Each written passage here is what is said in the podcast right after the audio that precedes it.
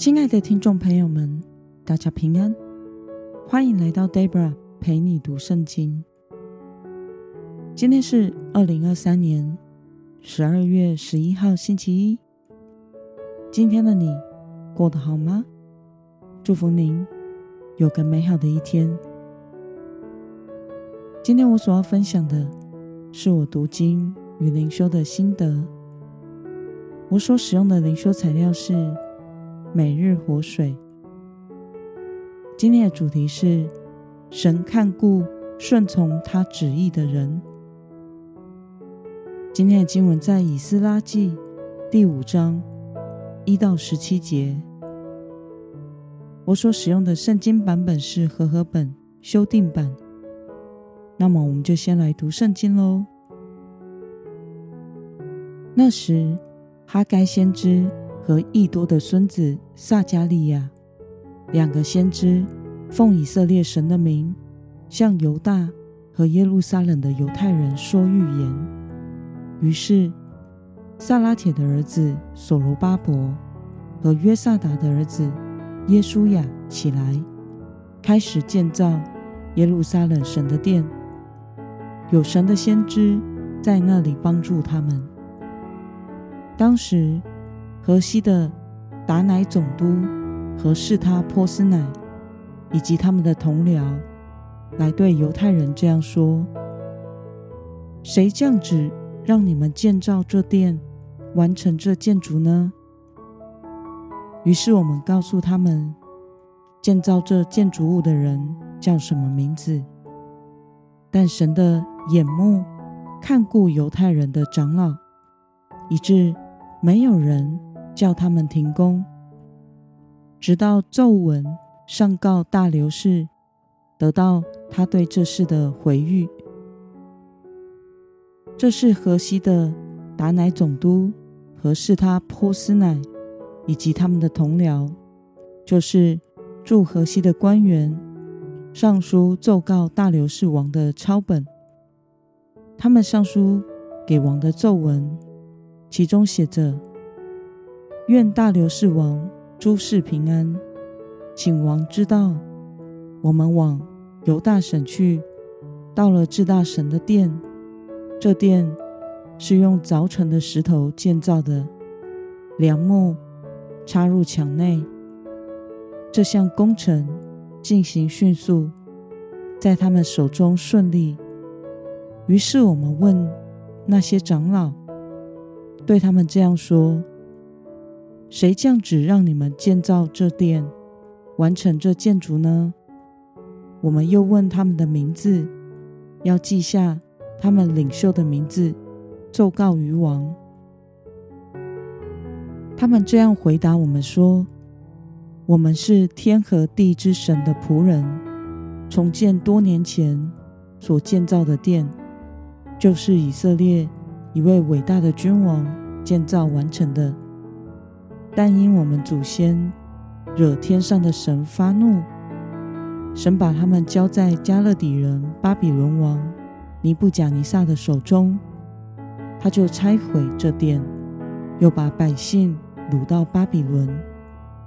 然而，巴比伦王居鲁士元年，他降旨允准建造神的这殿，神殿中的金银器皿。就是尼布甲尼撒从耶路撒冷殿中掠取带到巴比伦庙里的，居鲁士王从巴比伦庙里取出来，交给派为省长名叫设巴萨的，对他说：“可以将这些器皿带去，放在耶路撒冷的殿中，在原处建造神的殿。”于是。那位设巴萨来建立耶路撒冷神殿的根基，但从那时直到如今，这殿尚未修建完毕。现在，王若以为好，请查阅巴比伦王的档案库，看居鲁士王有没有降旨允准在耶路撒冷建造神的殿，请降旨。只是我们王对这件事情的心意。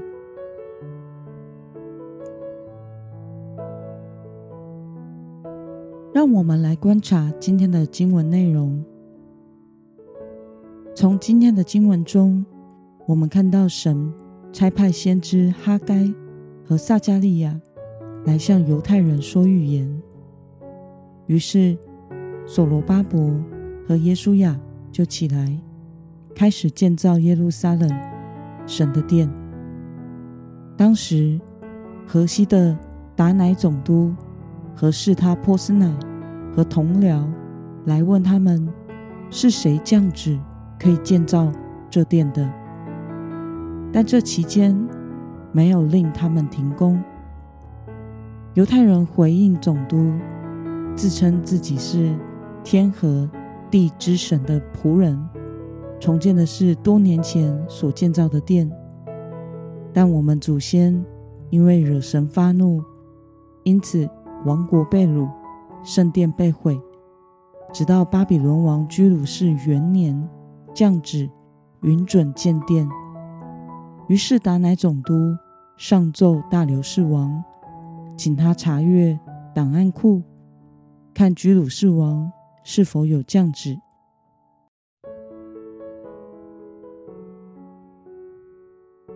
让我们来思考。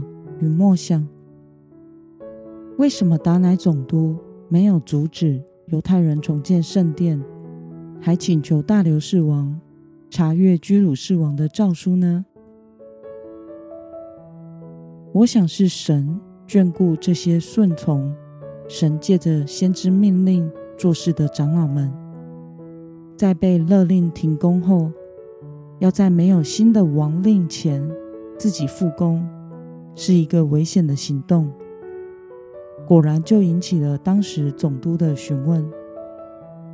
于是他们是顺从神的旨意复工，神就保守他们，使总督不但没有责怪处罚他们，勒令停工之外，还上书当时的大流士王，请求查阅居鲁士王当年的诏书，非常尽心。和理性的按照法令来行动，但是这在当时是不可能的事。那么，对于神的眼目看顾犹太人的长老，因为他们顺从神的旨意，忠心的建造圣殿，对此你有什么样的感想呢？